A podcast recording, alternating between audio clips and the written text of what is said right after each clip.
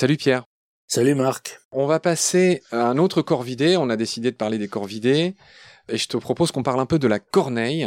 On n'avait pas dit les noms de la corneille, je le rappelle au passage. C'est Krähe en allemand, the crow en anglais, corneja en espagnol et cornaccia en italien. Alors une chose que j'ai appris dans ton livre, c'est que le cri de la corneille n'est pas exactement le même que celui du corbeau. Il y en a un qui croasse et la corneille qui craille, c'est ça? Oui, c'est ça. Et bon, la corneille est un peu plus petite que le corbeau lui-même. Corbeau qui d'ailleurs euh, n'existe pratiquement plus euh, dans un pays comme la France en fait. Hein.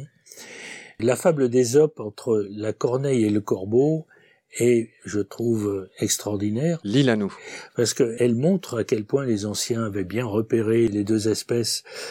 Une corneille conçue de la jalousie contre le corbeau, parce qu'il donne des présages aux hommes qui leur annoncent l'avenir et que pour cette raison il est pris à témoin par eux. Bon. Aussi voulut-elle s'arroger les mêmes privilèges. Donc, ayant vu passer des voyageurs, elle alla se percher sur un arbre et leur poussa de grands cris. À sa voix, les voyageurs se retournèrent effrayés, mais l'un d'eux, prenant la parole, dit Allons, amis, continuons notre chemin.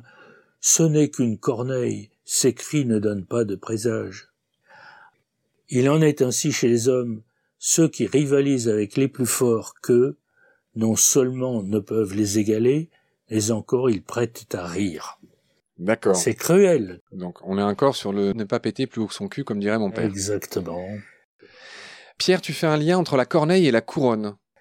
Oui, parce que couronner en grec veut dire à la fois couronne et corneille. Euh, on peut penser que le bec de la corneille rappelle la pointe d'une couronne, la couronne classique, hein, formée de pointes triangulaires.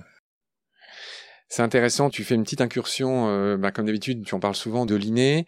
Tu dis que le grand Linné avait nommé le grand corbeau Corvus corax et la corneille noire Corvus coroné et tu as dit qu'il a reclassé, enfin qu'il avait mis la pie dans le même genre Corvus, mais que plus tard la pie est restée un corvidé, hein, mais elle est allée dans un genre différent, le genre Pica.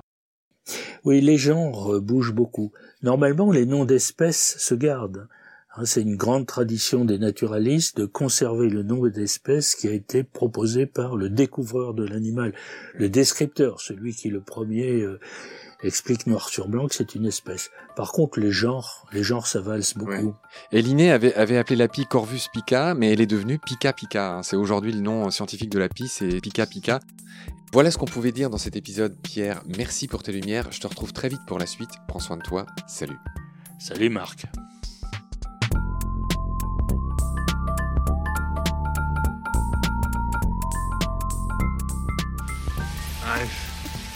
seen things you people wouldn't believe.